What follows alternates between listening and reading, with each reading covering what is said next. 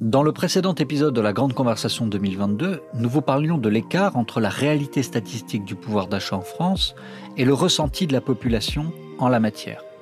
Cet éclairage apporté, nous reste à examiner les multiples pistes qui s'offrent aux candidats à la présidentielle pour recréer du pouvoir d'achat. Taxes, impôts, salaires, nous avons échangé sur les possibles leviers à actionner lors du prochain quinquennat en compagnie de Patrick Artus, professeur à la Paris School of Economics et conseiller économique de Natixis. Je suis Hugo Christie et j'ai le plaisir de co-animer cet échange qui a été pensé et piloté par Clara Pisani-Ferry, chargée d'études chez Terra Nova et responsable de la coordination de la Grande Conversation 2022 dont vous écoutez à présent le podcast. Bienvenue dans la Grande Conversation 2022.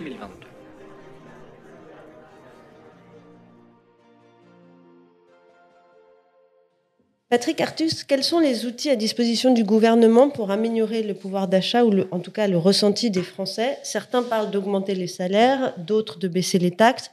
Quelles sont les conséquences de ces politiques? Alors cette question est tout à fait d'actualité parce que la nouvelle coalition allemande vient d'annoncer une hausse de 25% du salaire minimum, pour être précis, de 9,60 euros à 12 euros de l'heure, euh, ce qui est 25%. C'est quand même absolument considérable. Euh, Joe Biden aux États-Unis avait annoncé une hausse de 50% des salaires minimums, mais il ne l'a pas fait, tandis que là, la nouvelle coalition allemande le fait. Et donc, on voit bien qu'il y a deux stratégies, et d'où l'intérêt vraiment de votre question. Il y a une stratégie, ça la stratégie allemande, qui est de dire, ben, on a un problème de bas salaire, ben, on monte les bas salaires, quoi, y compris très fortement.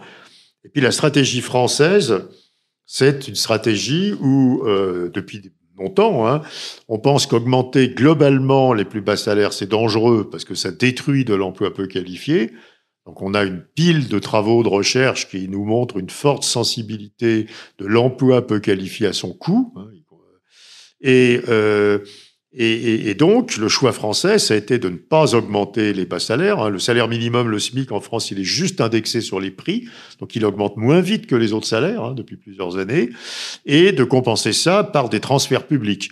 Alors, jusqu'à présent, il s'agit de la prime d'activité, hein, qui a été recalibrée à plusieurs reprises et qui... C'est un système très compliqué, parce qu'il dépend de la composition de la famille, il dépend des autres prestations sociales que reçoit le salarié.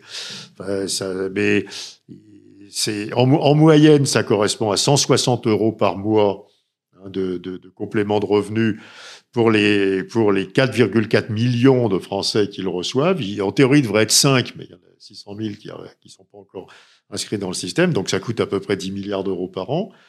Et puis certains candidats à la présidentielle ont proposé des choses assez équivalentes, hein, par exemple de baisser les cotisations sociales des salariés, ce qui, euh, d'un point de vue économique, c'est la même chose à peu près que d'augmenter la prime d'activité. Hein. Donc, il y a un vrai sujet de débat et de réflexion. Hein, est-ce que est-ce qu'on continue dans cette stratégie française de donner davantage de transferts publics aux Français les plus modestes, ou est-ce qu'on passe une stratégie allemande où on va simplement augmenter le SMIC euh, C'est un débat très compliqué. Euh, il y, a, y, y, a, des avantages et des inconvénients. L'augmentation du SMIC, c'est vrai que ça fait courir un risque euh, sur l'emploi peu qualifié bien, là, on va voir, on va pouvoir regarder de près ce que ça va faire en Allemagne. Euh, parce que en, théorie, euh, si on augmente le SMIC, euh, les entreprises devraient augmenter leur prix hein, pour compenser la hausse des salaires. Et si les entreprises augmentent leur prix, ça, bah, du coup, leurs marges bénéficiaires sont pas affectées par la hausse des salaires. Hein, elles passent la hausse des salaires à leurs clients. Et donc, il n'y a pas de raison qu'elles détruisent de l'emploi. Dans la pratique, il y a beaucoup d'obstacles à la hausse des prix. Euh, il peut y avoir de la concurrence étrangère, euh, il peut y avoir le refus du consommateur de payer des prix plus élevés. Et on vient du pouvoir d'achat. Et, à ce euh. moment-là, voilà, la question du pouvoir d'achat. En ce moment, les restaurateurs, en ce moment, nous disent qu'ils pourraient pas augmenter les prix de leur menu, que les clients voudraient pas. Et donc, si on peut pas augmenter les prix, effectivement, quand on augmente le SMIC, on, on, on mange les marges bénéficiaires et ça peut avoir un effet négatif sur l'emploi et sur l'investissement. Mais d'un autre côté, la stratégie allemande, continuons à appeler ça comme ça, qui consiste à dire non, on fait des, euh, on va monter les salaires, donc voilà, euh, donc peut avoir ses inconvénients. Alors, et la stratégie française, qui consiste à dire, comme on a peur de l'effet sur l'emploi, on va plutôt euh, utiliser des suppléments d'argent public. Bah, il faut aussi tenir compte de ce que ces, ces transferts publics aux ménages, il faut les financer. Hein, donc, si on augmente fortement la prime d'activité ou si on baisse fortement les cotisations sociales des ménages, il faudra augmenter un autre impôt cet autre impôt, peut-être, il détruit de l'emploi. Par exemple, on sait que les cotisations sociales des employeurs hein, ou les impôts de production sont des impôts qui ont des effets très négatifs sur l'emploi. Donc c'est un, dossier très très compliqué. Euh, il y a une conviction forte dans le milieu des économistes en France pour l'instant qui est qu'il faut pas augmenter le SMIC parce que c'est mauvais pour l'emploi peu qualifié. Et à nouveau, euh, si on défend cette thèse, ça veut dire qu'on croit que les entreprises ne peuvent pas augmenter leur prix de vente. Hein, C'est-à-dire qu'elles elles auraient des salaires en hausse qu'elles pourraient pas passer à leurs clients, et donc elles seraient en difficulté. Et, et la thèse allemande, c'est probablement que les entreprises pourront passer ces hausses de salaire dans leur prix, donc ça n'aura pas d'effet très négatif sur l'emploi. Voilà, donc c'est quand même très compliqué. Alors après, du point de vue global, il faut voir que la France, c'est pas les États-Unis. Hein. Aux États-Unis, depuis 30 ans, les salariés n'ont reçu que le tiers des gains de productivité. Euh, alors que, comme vous savez, si, euh, si on a un partage normal des revenus entre le capital et le travail, les salaires augmentent comme la productivité du travail. Quoi. Euh, donc aux États-Unis, il y a une anomalie monstrueuse dans le partage des revenus. On a aussi ça en Espagne, au Royaume-Uni, au Japon. Enfin, c'est assez fréquent dans les pays de l'OCDE. Et là, on n'a pas d'état d'âme. Je veux dire, hein. si les salariés n'ont pas reçu ce qu'ils doivent normalement recevoir, on peut augmenter les salaires. Et ça n'a pas d'effet économique. Euh, ça veut juste dire que les profits sont trop élevés, qu'il y a des rentes, quoi. Je veux dire. Hein. Donc, on va redistribuer les rentes aux salariés. Il n'y a pas de raison que c'est un effet négatif sur l'économie. D'où viennent les gains de productivité? Bah c'est que les entreprises s'automatisent, se robotisent, investissent dans voilà. Hein. Euh, et donc on a des gains de productivité, donc qui sont pas énormes, hein, même aux États-Unis. Hein, c'est 1,5 à 2 par an. Simplement, ce 1,5 à 2 par an n'a pas été distribué aux salariés. Il est resté dans la poche des entreprises. En France, on est dans une situation totalement différente, c'est-à-dire que les, salaires réels, enfin, quoi, enfin le pouvoir d'achat des salaires a, a augmenté à l'épaisseur du trait près, à peu près comme la productivité. Donc il n'y a pas d'anomalie globale dans le partage des revenus. le, revenu du capital n'a pas augmenté, euh, enfin, le poids du revenu du capital dans le revenu global du pays n'a pas augmenté depuis 20 ans, depuis 30 ans. Donc, on n'est pas du tout aux États-Unis. Donc autant aux États-Unis on est à l'aise pour dire qu'il faut monter globalement les salaires, autant en France on n'est pas à l'aise quoi, parce que parce que pas il n'y a pas du tout à corriger une anomalie, il n'y a pas du tout de rattrapage macroéconomique légitime des salaires. J'y reviendrai tout à l'heure parce que ça implique des choses après sur, le, sur, sur, sur la réflexion qu'on peut avoir sur le partage entre le capital et le travail. Mais ça donne quand même une idée qui est qu'en France, il y a une motion de compromis qui a l'air de recruter euh, enfin pas mal d'adeptes, qui consiste à dire bon, on n'a pas on n'a pas à monter tous les salaires en France puisque finalement euh, la seule chose qu'on peut distribuer c'est les gains de productivité et on les a distribués aux salariés. Euh, il n'y a pas de hausse majeure des inégalités de revenus, hein, donc il n'y a, pas pas une catégorie de, personnes qui a gagné beaucoup plus que d'autres. Je ne parle pas en termes de patrimoine, hein, je parle en termes de revenus. Euh, et on n'a on n'a pas envie de tenter le coup d'augmenter fortement le salaire minimum, parce que viennent de faire les Allemands, parce qu'on a peur que les entreprises puissent pas passer ça dans leur prix et donc qu'elles détruisent des emplois. Donc, ce qu'on peut faire quand même à ce moment-là, c'est d'identifier un certain nombre de branches d'activité dans lesquelles il y a des salaires anormalement bas, qui sont et qui sont connus. Hein. On sait que c'est euh, euh, une partie de l'agroalimentaire, euh, la restauration, une partie de la distribution, le nettoyage, une partie des services à personne, etc. Et dans ces branches d'activité où les salaires soient normalement bas, on augmente les minima de branches. Donc on augmente collectivement les plus bas salaires. C'est souvent des branches où les salariés, il y a beaucoup de travail partiel involontaire, il y a des salariés qui ont des horaires de travail bizarres, hein, qui travaillent en plusieurs séquences dans la journée, avec beaucoup de transport. Voilà. Et si on faisait ça, bon, le risque macroéconomique, il est tout petit, et du point de vue, euh, du point de vue de l'éthique, je trouve que ça serait, euh, ça serait assez raisonnable de, de, faire ça. Donc voilà. Donc on va peut-être converger sur l'idée que le, la meilleure solution pour la France, c'est des hausses visibles des plus bas salaires dans, dans les branches qui payent les plus bas salaires. Et au passage, ça veut dire aussi que ça nous permet de distinguer les secteurs économiques où il y a des risques réels de destruction d'emplois, typiquement ceux soumis à la concurrence internationale, et ceux qui sont peut-être protégés, là où les emplois sont non délocalisables. Tout à fait. D'abord, ces branches qui payent les bas salaires, en général, c'est des emplois très domestiques. Hein, je veux dire, c'est pas l'industrie, quoi. Dire, euh. Et puis, par ailleurs, euh, elles pourront monter leur prix. Et comme c'est un tout petit bout de l'économie, ça va pas fabriquer globalement de l'inflation, quoi. Je dirais, hein, ça sera juste des hausses des prix de quelques secteurs. Euh, voilà, je pense que c'est plutôt ça qu'il faut faire. Euh, faut le faire sans doute avec une assez forte pression euh, du gouvernement sur les secteurs d'activité en question. Moi, je pense qu'il faut être assez directif, parce que sinon rien ne risque de se passer. Et c'est sans doute la solution la plus raisonnable aujourd'hui. Alors, si on voulait quand même, on peut revenir quand même sur cette question du partage salaire-profit, si on a encore 30 secondes sur ce sujet, euh, disons, revenu du capital, revenu du travail. Bon, ça, à nouveau, ce partage n'a pas bougé en France en 30 ans. Hein, donc, on n'a pas, on n'a pas du tout le syndrome américain où le revenu du capital a énormément augmenté par rapport au revenu du travail. Donc ça, c'est plutôt une bonne nouvelle.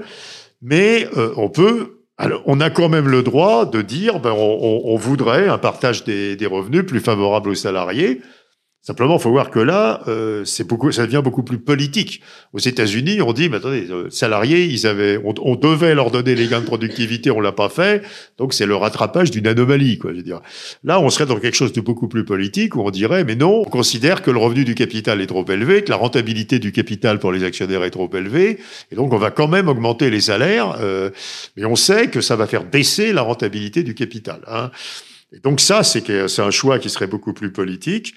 Euh, moi, je pense qu'on, je pense qu'on va pas y échapper. En tout cas, à débattre de ce choix, parce qu'on voit bien que d'une part, d'abord, il y a une espèce de prise en compte collective euh, de ce que. Euh, faut voir que le revenu du capital, ça, même s'il n'y a pas de déformation du partage des revenus, le fait que la rentabilité du capital soit élevée, ça génère par contre des inégalités de patrimoine qui augmentent. Hein, c'est un effet de boule de neige sur le patrimoine avec une rentabilité élevée du capital investi dans les entreprises qui commence à avoir une réaction de plus en plus forte. Alors en France, pas aux inégalités de revenus, puisque elles n'ont pas bougé, elles sont basses par rapport aux autres pays de l'OCDE, mais vis-à-vis de la hausse des inégalités de patrimoine. Ça, bien sûr, c'est lié au niveau de rentabilité du capital. Et puis l'État va avoir énormément de besoins. Euh, et s'il faut beaucoup d'argent pour la transition énergétique, pour l'éducation, pour la santé, etc., on va pas financer ça en augmentant les impôts des ménages. Vous n'allez pas dire aux ménages, on va vous aider à acheter de l'énergie, mais d'ailleurs payer des impôts pour. Euh, donc, donc assez légitimement, ces besoins supplémentaires de l'État seront financés probablement par une taxation du capital. Hein. Euh, sous une forme peut-être nouvelle. Hein. Je veux dire, c'est pas forcément le rétablissement de l'ISF. On peut réfléchir à d'autres formes de taxation du capital, peut-être qui créent moins de, de distorsions. Mais moi, je pense que l'État euh, que ce soit soit à cause des besoins de financement de l'État, soit parce que la réaction collective aux inégalités de patrimoine va devenir très forte. Je pense que la, la, la dynamique des 30 dernières années, qui était une baisse continuelle de la taxation du capital, qui a contribué à la hausse de la rentabilité du capital, va s'inverser et qu'on va plutôt rentrer dans une dynamique de, de, hausse de la taxation du capital en tendance dans, dans les prochaines décennies. Il faut bien voir que si on prend l'ensemble de l'OCDE, euh, le, la taxation du revenu du capital, il y a, il y a 30 ans, c'était 38%. Aujourd'hui, c'est 28%. Donc, ça a baissé de 10 points. Euh, bah, je pense qu'on va, on va commencer à refaire le chemin inverse. Euh, bah, bien sûr, pas brutalement, mais progressivement. Voilà. Donc, il faut, euh, même s'il n'y a pas d'anomalie dans le partage des revenus en France comme aux États-Unis, il faut qu'on débatte collectivement de qu'est-ce qui est raisonnable comme rémunération du capital. Quoi. Moi, j'aimerais revenir en arrière sur euh, votre proposition de, d'augmentation du de salaire minimum branche par branche, euh, pour euh, rappeler que, enfin, pour vous interroger sur si c'était pas politiquement dangereux ou explosif quelque part, dans la mesure où le SMIC unique avec I pour interprofessionnel était quelque chose de très fort symboliquement, auquel les Français sont très attachés, euh, et c'était unité du salaire minimum à travers toutes les branches. Euh. Oui, mais, euh, mais si vous voulez, l'intérêt, c'est quand vous le faites branche par branche, d'abord vous collez mieux au, terrain, quoi. Et puis il faut faut voir que en raison des bizarreries, du chômage partiel, du, par exemple du temps partiel, il y a pas mal de salaires qui à la fin sont inférieurs au SMIC. Quoi. Donc euh, et qui tiennent pas tellement au niveau du SMIC, mais qui, tiennent à des règles spécifiques à la branche sur sur le temps de travail, sur la. vous savez qu'il y a le débat en ce moment dans la restauration sur le fait qu'en général euh, les, les, serveurs dans un restaurant font deux journées de travail, quoi, avec une pause très longue entre les deux. Où en général, ils peuvent pas rentrer chez eux et que c'est pas considéré comme du temps de travail. Donc il y y a d'assez grosses spécificités dans les secteurs qui payent les plus bas salaires, parce qu'à nouveau, c'est la restauration, un morceau de l'agroalimentaire, la distribution, euh, l'aide à la personne. regardez le nettoyage, c'est un autre exemple. Hein. Vous avez euh, des personnes qui vont très tôt le matin ou très tard le soir dans les bureaux, enfin, donc qui font beaucoup de transport, qui travaillent sur plusieurs sites. Euh, dans la même journée. Voilà, donc l'intérêt de l'intérêt de la négociation par branche, c'est qu'on colle mieux aux, caractéristiques de la branche. Et puis deuxièmement, euh, c'est assez intéressant d'ailleurs du point de vue de la réflexion sur l'organisation du dialogue social, parce que ce, ce, que nous discutons là ne peut pas se faire dans un accord d'entreprise. Il n'y a aucune entreprise toute seule qui peut décider de monter ses salaires, parce que non, elle va mourir. Hein, euh. Et donc, ça ne peut se faire dans un accord de branche. Alors, ça pose une vraie question. C'est qu'au au, début du quinquennat d'Emmanuel Macron, on, on, allait plutôt vers euh, la, la, décision de donner beaucoup plus de contenu aux accords d'entreprise et de vider les accords de branche, avec l'idée que l'accord de branche, c'était pas bien, parce que c'était trop uniforme, justement. Mais là, vous avez vraiment besoin d'uniformité, parce que vous arrivez à monter les salaires dans une branche que s'il n'y a pas de problème de concurrence, donc si toutes les entreprises ont la même hausse des salaires. Donc on est en train de, de redonner un sens, il me semble, aux accords de branche, hein, ce qui est assez important là, vous parliez justement d'un changement de stratégie pour le gouvernement d'Emmanuel Macron. Est-ce qu'il n'y a pas un autre changement de stratégie? Puisqu'au début, il y avait quand même beaucoup l'idée de favoriser le travail et l'encourager. Et maintenant, on est passé plutôt à une logique de redistribution assez large. Est-ce que vous pensez que c'est une stratégie qui est très liée à la crise sanitaire ou est-ce que c'est une stratégie qu'il faut poursuivre? Alors on revient un peu sur le débat d'avant, c'est-à-dire euh, la logique française, c'est clairement une logique où euh, euh, on fait, on a une gigantesque redistribution, puisqu'à nouveau, on a des inégalités de revenus avant redistribution qui sont extrêmement fortes. C'est-à-dire que la plupart des Français ne savent pas qu'avant redistribution, les inégalités de revenus sont plus élevées en France qu'aux États-Unis. Hein, qui n'est pas une société. Donc on est une société profondément plus inégalitaire que les États-Unis.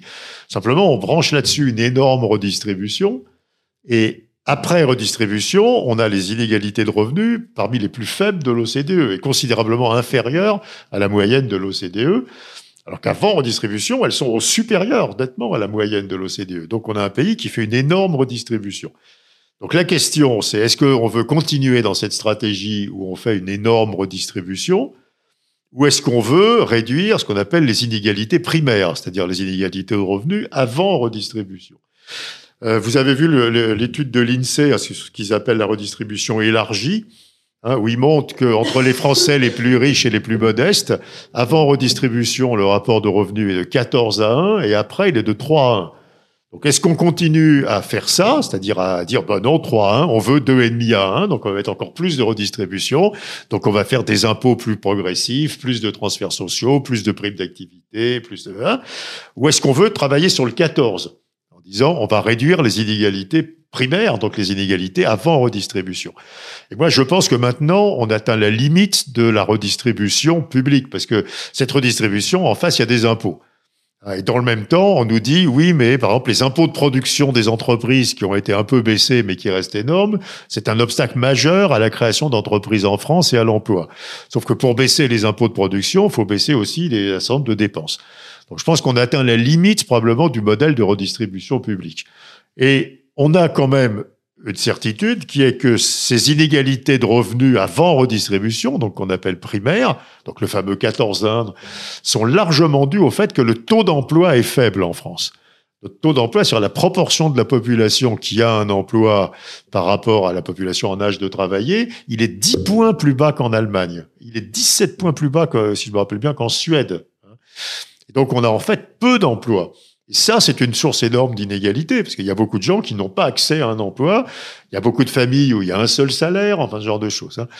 Donc est-ce qu'on peut pas avoir une autre stratégie, qui serait une stratégie où on essaierait de faire monter le taux d'emploi, ce qui aurait un effet direct sur les inégalités de revenus primaires, hein, parce qu'on distribuerait plus de salaires dans l'économie. Et moi, je crois que c'est plutôt ça la bonne stratégie. Euh, donc, dans le débat où on entend beaucoup d'économistes qui disent la fiscalité est pas assez redistributive, elle est monstrueusement redistributive déjà. Il me semble qu'il faut mieux écouter. C'est une position personnelle, mais les autres économistes qui disent notre vrai problème, c'est la faiblesse du taux d'emploi par rapport aux pays normaux, pays d'Europe du Nord, l'Allemagne, le Canada, etc., où il y a beaucoup plus d'emplois, il y a beaucoup plus de gens qui ont un emploi. Et donc, euh, ça crée, ça réduit fortement les inégalités. Puis en même temps, comme il y a beaucoup plus de gens qui ont un emploi, la base fiscale, hein, les revenus taxables sont beaucoup plus élevés. Donc il y a beaucoup plus de recettes fiscales et on peut faire beaucoup plus de choses avec le budget. Voilà. Donc moi, je pense qu'il faut passer d'une logique où on accepte une énorme ouverture des inégalités de revenus primaires, donc avant redistribution, Et ensuite, on les corrige par les politiques publiques. A une logique où on va euh, euh, arrêter de faire ça et essayer de réduire les inégalités primaires. Donc, travailler sur les inégalités de revenus euh, telles qu'elles sont générées spontanément par l'économie, quoi. Et à accepter. on a, on est un des pays en réalité les plus inégalitaires. Hein, simplement, on a mis cette redistribution qui cache. Mais en réalité, on est un pays très inégalitaire. Et une des causes centrales des inégalités, c'est la difficulté d'accès à l'emploi. Il y a, y a que deux tiers des Français en âge de travailler qui a un emploi, alors que dans beaucoup de pays, on est au-dessus de 80%. Quoi. Donc, euh, si on était à euh, si on était à 80% des Français euh, ayant en âge de travailler qui ont un emploi, on serait dans un autre monde, quoi. Je veux dire, on aurait un excédent budgétaire, on aurait des marges de manœuvre budgétaires incroyables, il y aurait beaucoup moins d'inégalités, il y aurait beaucoup moins de pauvreté. Notre problème, c'est l'emploi, je pense. Donc je pense qu'avant de travailler sur la redistribution, il faut travailler sur le taux d'emploi. La variable centrale, c'est le taux d'emploi. Et moi, je pense qu'on devrait pouvoir construire un programme de politique économique autour de l'augmentation du taux d'emploi. Est-ce que ce, taux d'emploi serait un, bon outil pour euh, résoudre la crise de la mobilité sociale ou qu'on appelle parfois la crise de l'ascenseur social dont on parle beaucoup aussi? Alors après, pas forcément. Enfin bon, faut être prudent parce que même dans des pays avec des taux d'emploi très élevés, il y a un problème de mobilité sociale. Parce que là, on rentre dans une question qui est très compliquée, qui est la question de la nature des emplois. Car depuis 20 ans, et toutes les prévisions disent que ça va continuer, on détruit ce qu'on appelle les emplois intermédiaires. Les emplois qui sont au milieu dans la, dans la gamme des emplois entre les emplois les moins qualifiés et les emplois les plus qualifiés. Les emplois du milieu, donc c'est des emplois de cadres moyens, de techniciens de l'industrie, de, d'employés très qualifiés, etc. Et ces emplois-là diminuent parce que on a robotisé, parce que l'industrie a maigri, euh, parce qu'on a numérisé beaucoup de ces emplois.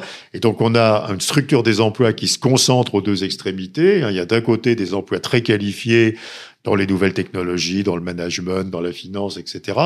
Et d'un autre côté, beaucoup d'emplois assez peu qualifiés, enfin au sens habituel de la qualification, d'ailleurs qui est débattable, mais dans euh, dans la, dans la logistique, euh, dans dans dans la restauration, euh, dans dans dans les services à la personne, dans voilà, et dans la construction. Et, et au milieu, c'est de plus en plus creux. Donc effectivement. Euh, l'escalator social, comme disent les Américains, enfin, il est compliqué parce que les barreaux du milieu ont disparu, quoi, je veux dire. Hein. et donc, on a vraiment euh, deux pôles de l'emploi aux deux extrêmes du marché des revenus qui progressent et le milieu se creuse.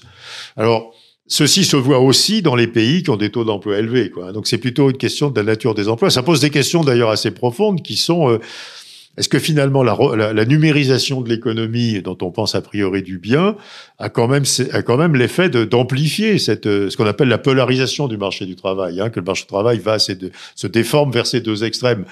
Parce que la robotisation, ça crée des emplois des gens qui conçoivent les robots, et puis ensuite, euh, ça détruit les emplois intermédiaires, par exemple dans l'industrie. Il y a des travaux très intéressants sur les robots qui montrent que quand on robotise une entreprise industrielle, elle perd des emplois, mais comme il y a plus de revenus, parce que l'entreprise devient plus efficace, on crée des emplois de services assez basiques autour de l'entreprise, dans la restauration, le transport, la garde d'enfants, etc. Donc vous avez plus d'emplois, mais c'est des moins bons emplois. C'est la fameuse euh, dans, dans le rapport de de Blanchard et de Tyrol, ils vont un peu vite parce qu'à un moment donné, ils disent oui, on a un vrai problème, c'est qu'il faudrait créer des good jobs et pas des bad jobs. Sauf qu'il n'y a pas, il y a pas la recette. Hein. Euh, mais la recette, personne là. C'est comment on fait des good jobs? On peut faire plein d'emplois, mais que ce soit beaucoup de bad jobs. Hein. Euh, et, et, et, et c'est quand même, c'est lié, je pense, aux effets du numérique, de la numérisation, puis c'est lié à la demande. Tout, les, quand, quand, les, quand les, les, Occidentaux, les Européens ou tous, ou les Français décident de multiplier par 2, 3, 4 ce qu'ils font, leur, consommation en ligne, euh, faut qu'ils comprennent qu'ils font des bad jobs, quoi. Je dirais, ils créent des jobs dans la logistique, etc. Ils détruisent des jobs dans les commerces de centre-ville.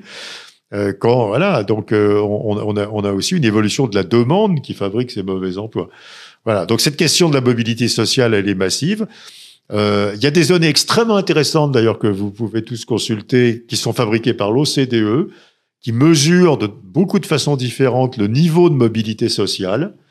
Euh, une des mesures les plus intéressantes, je trouve, c'est la corrélation entre le salaire des parents et le salaire des enfants. Euh, plus la corrélation est forte, plus la mobilité intergénérationnelle, sociale est faible.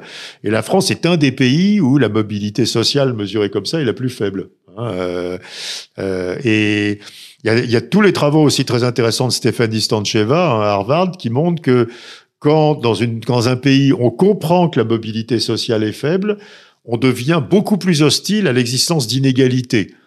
Parce qu'effectivement, si ces enfants peuvent avoir une position dans la société beaucoup plus élevée que soi, on n'est pas forcément hostile aux inégalités. Si on sait que ces enfants ont à peu près le même niveau dans la société que soi, on devient euh, voilà. Donc il y a une, corrélation très forte entre la perception de la mobilité sociale et la demande de réduction des inégalités. Donc c'est cette question de la mobilité sociale. Euh, de façon assez intéressante, en France, la mobilité sociale est faible, mais elle est perçue encore plus faible que la réalité. Et aux États-Unis, elle est très faible et elle est perçue beaucoup plus forte que la réalité. Donc il y a des. Enfin, cette question de la mobilité sociale est absolument centrale. Mais vous voyez que vous touchez vraiment une question qui est. Euh, est, quels sont les emplois qui sont demandés, quoi, je veux dire, hein, parce qu'on crée les emplois là où ils sont demandés. Donc aujourd'hui, les emplois qui sont demandés sont à nouveau très éclatés, c'est-à-dire des emplois très qualifiés d'un côté et des emplois peu qualifiés de l'autre. Et la dernière question qu'on voulait vous poser, c'est que dans une récente tribune publiée oui. dans Le Monde, vous envisagez le passage d'une économie du PIB à une économie du bien-être. Alors oui, j'ai fait ça parce que j'étais assez énervé de, de, la critique qui est faite aux économistes qu'ils ne s'intéressent qu'à la croissance du PIB. Ce qui est quand même un truc assez idiot. Enfin, aucun économiste ne s'intéresse à la croissance du PIB. Quoi. Les économistes, y compris les plus mainstream, comme on dit, hein, les plus euh, dans le courant euh, habituel de, de, pensée, enseignent à tous leurs étudiants que ce qu'il faut, c'est maximiser le bien-être. Quoi. Personne n'a jamais maximisé le PIB. Quoi. Je veux dire, des... Donc les économistes sont moins stupides que ce qu'on veut. Est-ce que vous pouvez juste préciser ce que c'est que le PIB Alors le PIB, c'est euh, les revenus qui sont fabriqués dans un pays. Hein. Donc c'est la production du pays et la production du pays, elle se partage en trois en gros. Hein. Il y a une partie qui est distribuée en salaire, il y a une partie qui va en impôts et il y a une partie qui va en profit. Hein. Donc c'est la production, quoi. Hein. C'est la production qui est réalisée dans le pays et c'est l'ensemble des revenus que fabrique le pays. Alors, mais personne ne maximise le PIB. Donc, c'est -ce, quoi la différence entre le PIB et le bien-être? Bah, Il y a deux différences essentielles. Hein. La première, c'est les inégalités. Alors c'est assez technique, mais l'INSEE fait un travail incroyable. C'est le seul institut de statistique enfin, qui, qui fasse ce gros travail. L'INSEE fabrique un, un, un, PIB corrigé des inégalités. Pourquoi il euh, faut corriger le PIB des inégalités quand on regarde le bien-être? Parce que si vous donnez plus de revenus à quelqu'un de pauvre, ça accroît son bien-être plus que si vous donnez plus de revenus à quelqu'un de riche. Hein, donc la, la, la, répartition de la croissance par niveau de revenu, euh, évidemment, une, influence importante sur le bien-être. La même croissance du revenu va augmenter plus le bien-être si ça profite aux personnes les plus pauvres. Donc on sait faire ça. Donc maintenant on a des séries de PIB euh, corrigées des inégalités qui sont publiées par l'INSEE. C'est assez formidable d'ailleurs à regarder. Alors assez curieusement, les médias sont pas du tout intéressés à ça, alors que c'est un sujet quand même vachement intéressant quoi, de regarder quelle est la croissance, mais compte tenu de l'évolution des inégalités. Puis la deuxième différence, c'est les externalités. Donc par exemple, ben, l'externalité, ça veut dire euh, les effets induits par la croissance. Donc le plus évident, c'est le climat, quoi, mais il y en a plein d'autres. Hein. Et donc évidemment, il faut tenir compte euh, des, des, des effets sur l'environnement de la croissance, euh, et là qui sont négatifs, quoi, je veux dire. Mais on essaie aussi de le faire. On a d'ailleurs, il y a plein, il y a des travaux de recherche qui aussi arrivent à fabriquer un PIB corrigé des effets négatifs de la croissance sur l'environnement, quoi. Dire, on donne une valeur monétaire à ces effets négatifs. Voilà. Mais euh, mais à nouveau personne personne n'essaie de maximiser le PIB quoi je veux dire c'est une critique qui est euh, la, la, la, le, la complexité enfin ça veut pas dire qu'il faut pas regarder le PIB le PIB c'est les revenus donc c'est comme ce que nous avons à nous partager comme revenus euh, et, et, en particulier, c'est la base des impôts, donc c'est important de mesurer le PIB. Faut pas, faut pas, faut pas supprimer la mesure du PIB. Il faut l'associer euh, d'un suivi très euh, continu. À nouveau, euh, on peut le faire de façon tout à fait euh, rigoureuse, comme le fait, comme le fait l'INSEE pour les données françaises, de, de, la répartition de ce revenu euh, par niveau de, de, de justement de, revenus individuels. Et puis, il faut essayer euh, d'attribuer une valeur monétaire euh, aux, aux, effets de la croissance sur l'environnement, sur la santé au travail. Enfin, on peut avoir plein d'autres idées que l'environnement. Euh, pour fabriquer un PIB qui soit corrigé des inégalités et corrigé des externalités, donc des effets négatifs de la croissance sur sur certain nombre d'autres d'autres variables. Mais on sait presque le faire bien. Hein. Donc à nouveau, c'est une cette critique qu'on entend souvent, qui est que les économistes sont bornés et ne s'intéressent qu'au PIB et à la croissance du PIB, est très très très très euh, fausse. Quoi. Je c'est une critique qui, qui, qui est pas raisonnable. Euh, nous, nous passons beaucoup de temps comme économistes à nous interroger sur les inégalités, à nous interroger sur le climat, à nous interroger sur la santé au travail. La France, d'ailleurs, est un des pays où, d'après les enquêtes, le mal-être euh, au travail est le plus élevé. Quoi, hein. Donc, il y, y, a un vrai problème de, de, de, perception du travail et de, de, de bien-être au travail en France. Quoi, qui est un truc dont il faut tenir compte. Quoi. Ça rentre dans le bien-être. Hein. Alors le truc de l'INSEE, je prends juste encore 10 secondes, regardez-le, c'est publié. Euh, c'est intéressant ce qu'ils font, parce qu'on a des enquêtes euh, sur la satisfaction des, des personnes de, du point de, de, leur vie. Est-ce que vous êtes satisfait de votre vie? Et on regarde ces enquêtes par niveau de revenu. Et on s'aperçoit qu'effectivement, il y a une corrélation. C'est-à-dire que plus les gens ont revenus élevés, plus ils sont satisfaits de leur vie. Et on sert de ces enquêtes pour euh, transformer les données de revenus en données de bien-être, quoi. Je veux dire, en tenant compte de la satisfaction des uns ou des autres. Euh, euh, voilà. Donc on arrive à fabriquer ce, PIB corrigé de la, dispersion des, revenus et des inégalités de revenus. C'est un, un, sujet important, mais à nouveau, moi je me répète, mais ne, ne croyez pas que les économistes ne s'intéressent qu'au PIB, c'est absolument faux. Quoi. Merci pour votre écoute. Cet épisode a été réalisé par Demain Matin et fait partie de la Grande Conversation 2022 une initiative lancée par Terra Nova pour réapprendre à se parler et aller au fond des grands sujets de la campagne présidentielle. Rendez-vous sur les réseaux sociaux, sur toutes les plateformes de streaming ou directement sur tenova.fr pour retrouver l'intégralité des notes, des articles, des podcasts, des vidéos qui font la grande conversation. 2022.